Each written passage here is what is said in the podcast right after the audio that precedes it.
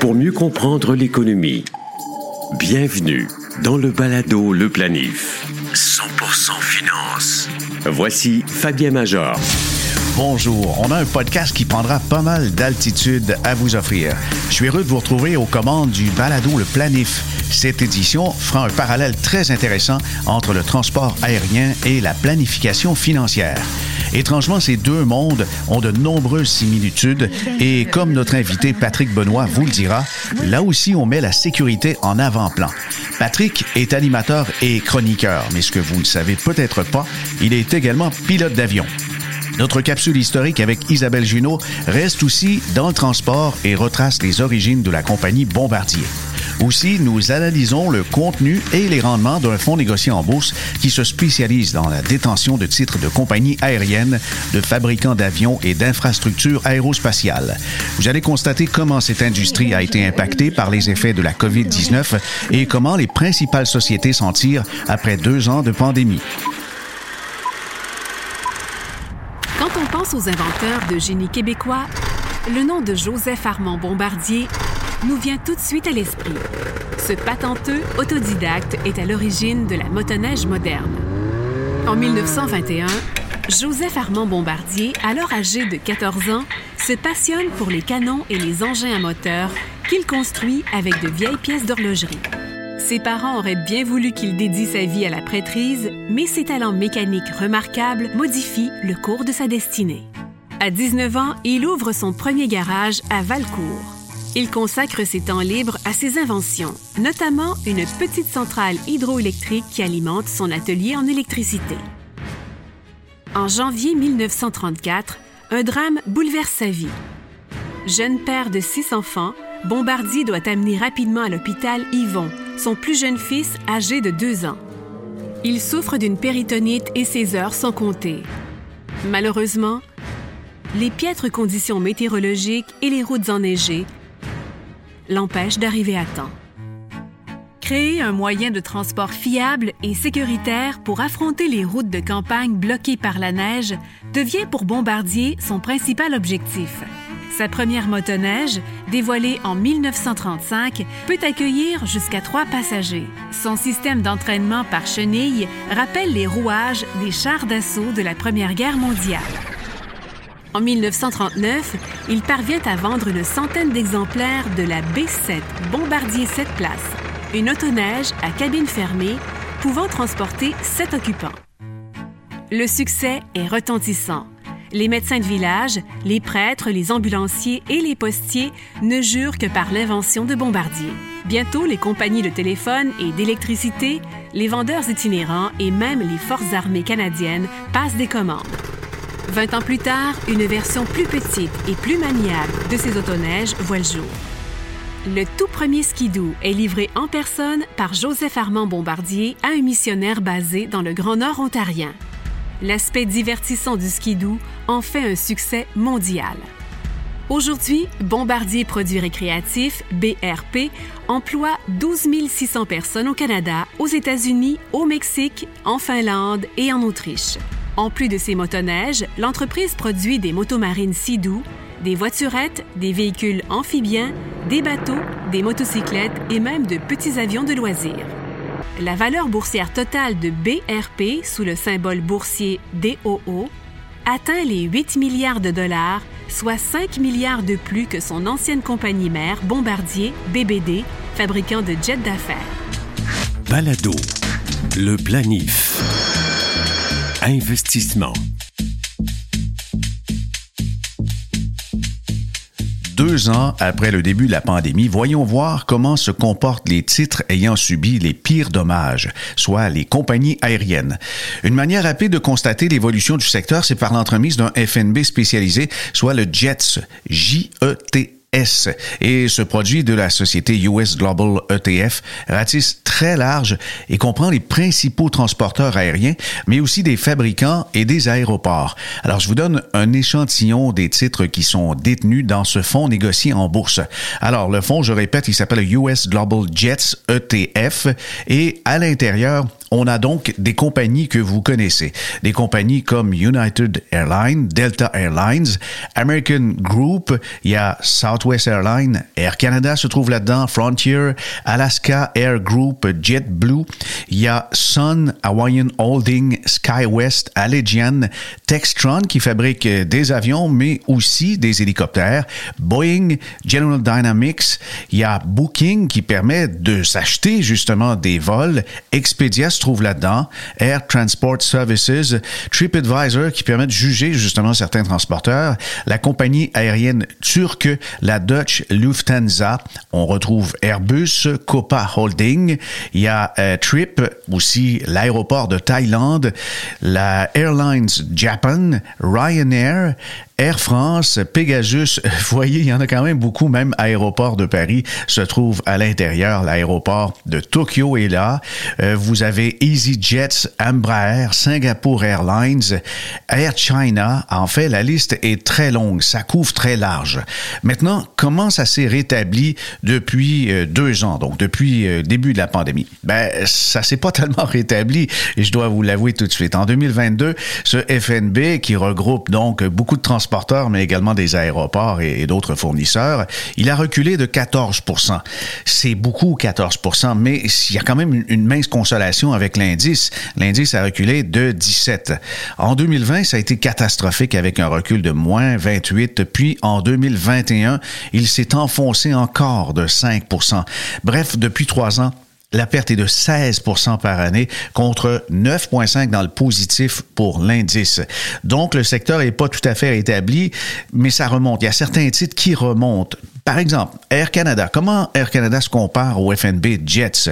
Depuis le début de 2022, ça va mieux, avec 11% en repli versus moins 14 pour le FNB dont on vient de mentionner. Mais depuis trois ans, Air Canada a perdu plus de 28% par année. Et malgré tout, sa valeur boursière totale est encore de 6,7 milliards de dollars. Et d'un pic à plus de 50 dollars l'action pour Air Canada, l'action a chuté jusqu'à un plancher de 12,40 et se négocie présentement à près de 19 dollars. Donc, la remontée est bel et bien amorcée. Quant à l'action de Transat AT qui exploite Air Transat, eh bien, ça décolle pas fort. Bien franchement, l'action est en déclin de 40% par année depuis trois ans la capitalisation boursière n'est plus que de 123 millions. Ça, c'est quand même étonnant voir euh, tout l'équipement, les coûts, le personnel, les infrastructures et, le fait que ça ne vaut au marché qu'on lui accorde la valeur unique de 123 millions de dollars. Ça donne une idée justement du déclin. Après avoir touché un sommet de près de 17 dollars en 2019, l'action de Transat AT s'échange en ce moment à 3 dollars 13. Le balado, le planif. Actualité financière. Voici Fabien Major. Patrick Benoît est avec nous. On, je connais Patrick depuis quelques années déjà. Euh, ça doit faire 25 euh, ans, peut-être. Euh, minimum. minimum. Patrick, que vous connaissez pour ses participations à Salut Bonjour et à bien des émissions, dont La poule aux œufs d'or et aussi des, des défis de pilotage de voitures électriques. Comment s'appelait cette émission? C'est l'Académie du guide de l'auto euh, et euh, ouais, c'est des défis de pilotage parce que chaque semaine, chaque samedi, je reçois deux invités qui euh, qui doivent négocier des obstacles sur un circuit de course automobile avec des véhicules de rue, là, des véhicules de série qui sont qui sortent tout droit des, des, des, manufacturiers ou encore des concessionnaires, véhicules électriques pour la majorité. C'est important de le dire parce que c'est une émission qui a pris un tournage ou plutôt un virage vert. c'est un plateau qui est éco-responsable c'est bien important pour le producteur, c'est devenu important pour toute l'équipe. C'est un peu... Euh, c'est un peu contagieux, ça, l'environnement. Quand quelqu'un s'y met, l'entourage habituellement prend ça comme un défi au départ, puis ça devient une façon de, une façon de vivre euh, par la suite. Oui. On se parle, Patrick, parce que tu pilotes des avions, pas seulement des voitures. Et j'ai déjà fait dans ce balado un parallèle avec euh, le pilotage d'aéronefs ou encore euh, la navigation maritime et le monde de l'investissement. En matière de pilotage, je pense que le point numéro un, avant de commencer, c'est la sécurité. Ben absolument. C'est oui, c'est la règle numéro un. Euh, tout ce qui euh, tout ce qui se fait en vol euh, est planifié d'avance. La sécurité, ça se planifie. Alors quand on planifie un vol, par exemple, ben c'est euh, c'est qu'on va prendre d'abord euh, les détails concernant la route qu'on va emprunter. Euh, peu importe là, que ce soit un vol un vol transatlantique, un vol national, un vol local, c'est la même chose là, avec les petits avions, avec les gros avions. La règle c'est toujours la même. C'est-à-dire donc notre plan de vol, notre itinéraire de vol, tout est planifié Évidemment, on va avoir des aéroports de dégagement en cas de pépin. Euh, on va euh, planifier aussi euh, tout ce qui est carburant, tout ce qui est masse et centrage, c'est-à-dire le poids de l'avion et où va être réparti ce poids-là dans l'avion. Et évidemment, ben on va aussi prendre les, les détails météo parce que la météo va influencer beaucoup le vol. Est-ce qu'on va devoir contourner? Est-ce qu'il y aura des turbulences? Et là, je sais que ça va peut-être prendre la balle au bon parce que évidemment dans le monde de la finance, turbulence, on en a vécu, on n'a pas fini d'en connaître. Oui, oui, et les gens sont surpris parce que la turbulence, ils sont sur le bord de la panique, puis des fois, ils, nous disent Hé, il faut faire quelque chose. Il y a de la turbulence, alors on, atterrit, on va se poser, et puis euh, on repartira ensuite. Lorsque vous volez, il y a de la turbulence. Est-ce que ça arrive que vous vous arrêtiez puis que vous descendiez l'aéronef si vous avez un plan de route, un plan de vol? Ben, pas du tout. En fait, en cas de catastrophe, ce qu'on va faire, c'est qu'on va sécuriser évidemment euh, l'environnement dans lequel on est le plus possible. C'est-à-dire que s'il y a des orages, s'il y a des turbulences, ça se peut qu'on dévie puis qu'on réajuste un peu notre plan de vol, mais on va pas nécessairement se poser. On va, on, va pas, on va pas changer nécessairement le plan de façon mhm. drastique. Alors, s'il n'y a pas d'avarie mécanique, on change rien. On peut bifurquer un petit peu pour éviter le cœur de la tempête, mais on, continue. Et puis, un parallèle aussi intéressant, c'est que les gens viennent nous voir et nous disent pourquoi tu es calme. Il me semble qu'il y a que des mauvaises nouvelles. Puis c'est un peu ça. Dans un avion, des fois, on est surpris de voir le personnel de vol d'un calme. Pourquoi ils sont calmes alors que les autres sont un peu nerveux et même paniqués? Ben parce qu'ils connaissent l'environnement dans lequel ils évoluent d'abord. Euh, ils savent très bien ce qui s'en vient aussi. Alors, euh, tu sais, quand il y a des turbulences, ben on peut anticiper que ces turbulences-là auront une fin à un moment donné. Et euh, ben on est en confiance. Le pilote qui est à l'avant de l'appareil, lui, ben il connaît l'environnement dans lequel il évolue. Il connaît la météo. Il a pris toutes ces informations-là avant le vol. Alors, il est pas surpris là d'avoir des euh, d'avoir des intempéries en cours de vol. S'il y a un bris mécanique, c'est autre chose. Mais encore là, il est formé pour gérer des situations d'urgence. Alors, les gens qui travaillent avec lui, ben, ils sont en confiance, puis ils savent très bien ce par quoi le pilote a dû passer pour ses formations, puis euh, les, les connaissances qu'il peut avoir aussi. Alors souvent, comme passager, ce sont euh, l'absence de, de, ces connaissances-là qui vont faire en sorte que euh, on va être un peu insécure. On ne sait pas ce qui arrive, on ne sait pas ce qui va arriver, on ne sait pas ce qui peut arriver non plus. Euh, puis c'est ça qui fait que les passagers vont vont euh, vont peut-être paniquer à un moment donné. Oui, oui. Et ça fait quoi, 25 ans au moins ou 30 ans que tu, tu pilotes des aéronefs? Ah, pas tant que ça, mais ça fait ça fait presque 20 ans. Presque 20 ans, d'accord. Et avant de piloter une première fois, ça prend combien d'heures d'études et pour se familiariser? Écoute, la, le premier vol solo qu'on fait, étrangement, c'est une dizaine d'heures. OK? Mm-hmm. Quand on est lâché par notre instructeur. Par contre, on doit continuer de peaufiner, euh, de peaufiner nos, euh, nos techniques de vol, notre préparation, l'apprentissage. Euh, c'est un minimum là 45 heures pour un pilote privé, beaucoup plus pour un, pilote commercial, c'est de l'ordre de 250 heures à peu près. Là, ça, peut varier, ça peut changer. Un pilote de ligne va accumuler au minimum 1500 heures de vol. Puis tu sais, ce qu'il y a de particulier dans l'aviation, comme dans beaucoup de sphères, dans la vie aussi, euh, c'est que la formation, elle est continue tout le temps, tout le temps, tout le temps. On continue d'apprendre. Il y a des nouvelles technologies, des nouvelles façons de faire, des informations sur les événements qui sont passés aussi. Le BST, le Bureau de sécurité des transports, qui enquête sur les, les accidents ou les incidents, ben, c'est très formateur là aussi. À partir de là, on va découvrir qu'il y a quelque chose qu'on peut améliorer euh, également. Alors, la formation, dans le fond, elle est continue. On peut, on peut être lâché seul assez rapidement, mais on n'aura pas nécessairement tous les droits, c'est-à-dire amener des passagers, par exemple ou aller n'importe où. Euh, c'est vraiment juste pour s'entraîner qu'on pourra voler seul. Par la suite, ben là, évidemment, ben, plus on accumule d'heures, ben, plus on peut voler des gros avions, on peut aller dans un environnement qui est différent aussi. Ben, le parallèle est encore là très étroit avec le monde de l'investissement puisque la formation continue oblige planificateurs et gestionnaires de portefeuille à toujours, toujours en apprendre du nouveau. Et euh, la sécurité également. Je reviens sur la sécurité lorsqu'on pilote des aéronefs quand on regarde les statistiques, je pense que ça, ça de quoi nous rassurer parce que, reprends-moi si je me trompe, mais il me semble qu'il y a beaucoup moins d'incidents dramatiques euh, lorsque on, on est à bord d'un avion qu'au volant d'une voiture. Ah oui, absolument. Ben, on est dans un environnement qui est euh, qui est assez contrôlé, le mine de rien, en fait, qui est très contrôlé, euh, contrairement à, ce qu'on vit sur la route. Les gens qu'on croise sur la route, là, dans les autos qui viennent à contresens, là, on ne sait pas c'est qui. On connaît pas, euh, on connaît pas leur état d'esprit, on connaît pas leur expérience derrière le volant. S'ils sont intoxiqués ou pas, ouais. S'ils sont distraits. mais dans, dans le ciel, en vol, ben, les euh, pilotes qui sont là ont tous eu sensiblement les mêmes formations, ont pas nécessairement la même expérience, mais ont la même base.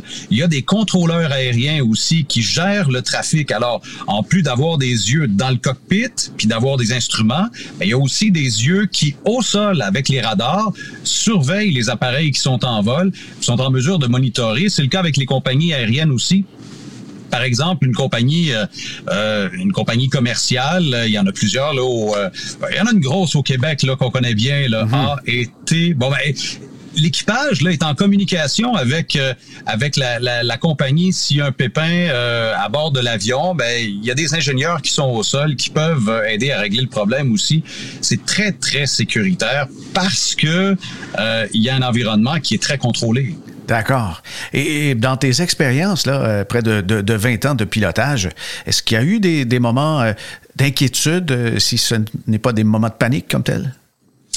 des moments d'inquiétude, oui. Je me suis jamais rendu à un moment de panique. Personnellement, là, c'était étrangement des euh, questions de, de météo, euh, d'orage, donc de fortes turbulences, de foudre. Alors, euh, ben moi, ce que j'ai fait à l'époque, euh, j'avais une route qui me menait de Gaspé jusqu'à Mascouche, là où était ma destination finale. Et avec des orages en cours de route, ben c'est qu'on a pris de l'information, on a regardé les cellules qui s'en venaient avec la, le centre de contrôle de Montréal et, et quelques avions qui décollaient de l'aéroport Trudeau à à Montréal, ben on a établi que sur le chemin, il y avait de la foudre. Alors c'était peut-être mieux de faire demi-tour. On a fait demi-tour, on s'est posé à Trois-Rivières. Puis euh, en regardant ce qu'il y avait de carburant disponible, le carburant était pas disponible parce qu'il était très très tard le soir. Ce qui me restait de carburant disponible, si je redécollais, j'allais à Mascouche puis qu'en cours de route, il y avait d'autres cellules orageuses qui se développaient. Ben, le problème, c'est que j'aurais pas eu assez de carburant pour revenir soit à Joliette ou encore à Trois-Rivières. Alors, on a préféré rester au sol. On a attendu que ça passe, puis on est reparti. On a quand même atteint notre destination, mais avec un peu de retard. Ah, OK, tout simplement. Alors, c'est beaucoup d'évaluation, mais on prend pas de risque, si je comprends bien. Ben, on prend un risque qui est toujours calculé. En fait, euh, c'est on peut risquer, mais jusqu'à quel point il y a un point de non-retour? notre tolérance au risque, encore là, il y a un parallèle. Alors, la tolérance au risque est propre à chaque pilote. C'est toujours une question de sécurité. Mieux vaut s'abstenir des fois, puis euh, rester, euh, rester euh, mieux vaut. En fait, il y a un vieux dicton qui dit que mieux vaut rêver d'être en vol et être au sol que d'être en vol et rêver d'être au sol. c'est bien dit, c'est bien dit. Alors, la formation continue, les nouvelles technologies, tout ça, est-ce que ça contribue à améliorer aussi la sécurité? Ah, absolument, absolument. Pour euh, euh, pour ce qui est de la météo, entre autres, euh, moi quand j'ai commencé à voler dans les petits avions, ben l'information météo, on l'apprenait avant de partir, puis en vol, on pouvait communiquer avec une station d'information de vol, par exemple, et il y avait des spécialistes qui nous donnaient de, ben qui donnent encore de toute façon, là, mais de l'information concernant la météo, par exemple la destination ou encore sur la route, s'il y a de la météo significative, qui est important de savoir. mais maintenant, les tablettes en vol, euh, il est possible d'avoir euh, même les GPS aussi ont la météo intégrée euh, pour ce qui est des plus petits appareils. Évidemment, les appareils de ligne, les appareils commerciaux vont avoir souvent des radars en plus de ça. Mhm. Mais euh, oui, la, la, technologie permet de voler de façon beaucoup plus sécuritaire. J'ai appris, à voler et on apprend encore à voler là, dans les écoles de pilotage avec des cartes, comme on apprenait à, à calculer à la main à l'école. C'est sûr, il faut comprendre pourquoi euh, et comment ça marche les, les déplacements, les distances, l'autonomie de l'autonomie de vol, l'autonomie maximale qu'on peut avoir aussi les distances franchissables. Mais c'est sûr qu'évidemment, ben aujourd'hui, euh, euh, toi, Fabien, par exemple, tu te sers de la calculatrice de temps en temps, de mhm. logiciels, de fichiers Excel. Euh, c'est un peu la même chose en vol. Alors la technologie va, va prendre le dessus. Puis il y a des applications maintenant qui non seulement vont avoir la météo, mais vont calculer les temps de vol, la consommation de, carburant aussi. Autant pour les petits avions que pour les gros avions, il y a moyen d'avoir euh, d'avoir euh, de la technologie qui va améliorer surtout la sécurité, la facilité aussi pour un vol. En terminant, Patrick, parle-nous du type d'appareil que tu pilotes. Euh, ben évidemment, j'ai appris à voler sur euh, sur des Cessna, le Cessna 152, qui est un appareil euh, qui ressemble à, tous les appareils Cessna qu'on connaît, là, souvent avec les ailes au-dessus de la carlingue, qui est un appareil deux places où on est très collé. C'est un appareil qui est certifié par Transport Canada. Cessna 172 aussi, qui est la version 4 quatre passagers. ce que j'ai volé le plus, moi, c'est un appareil Piper, donc avec les ailes en dessous. Il y a des Piper avec les ailes au-dessus, là, mais mm-hmm. ce qu'on ce qu'on connaît nous de euh, ce que le public connaît en général là, c'est euh, c'est un Piper Archer 2, euh, c'est un, appareil qui était à la fois performant mais qui avait des coûts d'opération qui étaient quand même raisonnables entre guillemets. c'est l'appareil sur lequel j'ai volé le plus en fait et j'ai fait le plus de vols voyages autant aux États-Unis qu'au Canada. OK, et des, des, des appareils avec des passagers, est-ce que tu as commencé? En fait, je peux embarquer autant de passagers qu'il y a de place dans l'avion. Mm-hmm. Pour autant que ce soit un appareil monomoteur, euh, qui est pas un appareil dit de haute qui est un appareil dit de haute performance, euh, c'est-à-dire qu'on peut piloter à un, un membre d'équipage. Donc, euh, c'est la licence que j'ai là et avec laquelle euh, je me plais bien. De toute façon, là, c'est pas c'est pas un métier pour moi de, de voler, pas pour l'instant en tout cas. C'est du divertissement. C'est une passion, exactement. Merci beaucoup de ton temps, Patrick. Et puis, on va y aller dans quelques instants avec les parallèles intéressants à faire avec euh, le, pilotage. Et vous allez voir qu'il y a tellement de choses qui ressemblent, même la tour de contrôle. Ah oui, hein, juste en le disant tantôt, je me disais, ça, ça s'applique aussi à, à, la finance. Euh, ça va, être, ça va être fort intéressant. Moi, je reste à l'écoute. Planifiez mieux avec le balado Le Planif. Vous l'avez entendu, de la bouche même du pilote Patrick Benoît, tout est planifié. Quand on vole, la route les itinéraires, les aéroports, s'il y a des pépins, on a identifié donc où on peut se poser, le carburant, le poids maximum dans l'avion, les détails météo, les turbulences possibles. Alors c'est ça, quand on planifie, on se rend à destination. Il y a plein de parallèles entre l'aviation et le monde de l'investissement. D'abord, on monte à bord d'un avion comme on investit dans les actions, car ça nous mène plus rapidement à destination. Oui, vous, vous pouvez bâtir votre fonds de retraite avec des certificats de dépôt, des CPG, mais c'est comme se rendre à Cancun en auto. Ça se fait, c'est juste cinq fois plus long. Mais la règle numéro un dans l'investissement et en vol, c'est bien sûr la sécurité. On peut rajuster parfois un peu son plan de vol en fonction euh, de l'économie, en fonction des, des, changements de contexte. On peut prévoir aussi certains mécanismes quand il y a des bris mécaniques avec des fonds, avec des actions. Parfois, il y a des changements, il y a des entreprises qui viennent en difficulté, il y a des fonds qui sont moins performants. Alors un peu comme un aéronef, on va changer des pièces, mais on change pas tout l'avion. Et puis un avion, bien sûr, ça dure très longtemps. Il y a d'ailleurs des appareils qui ont des décennies, qui ont même plus de 50 ans et qui sont toujours, ils sont toujours en vol, ils sont toujours, euh, franchement, ils rendent de, de, de fiers services, mais on les a entretenus. C'est aussi comme ça que ça se passe avec un portefeuille. Comment ça se fait que les employés de vol gardent leur calme? Patrick nous l'a dit. Lorsque le personnel connaît l'environnement, ils savent comment réagir. Ils savent aussi que les turbulences sont passagères. Ça va bien se terminer. Ils sont en confiance. Ils ont de l'expérience, tout comme les professionnels de la finance. Ils sont formés pour répondre à des situations qui peuvent paraître anormales pour certains investisseurs.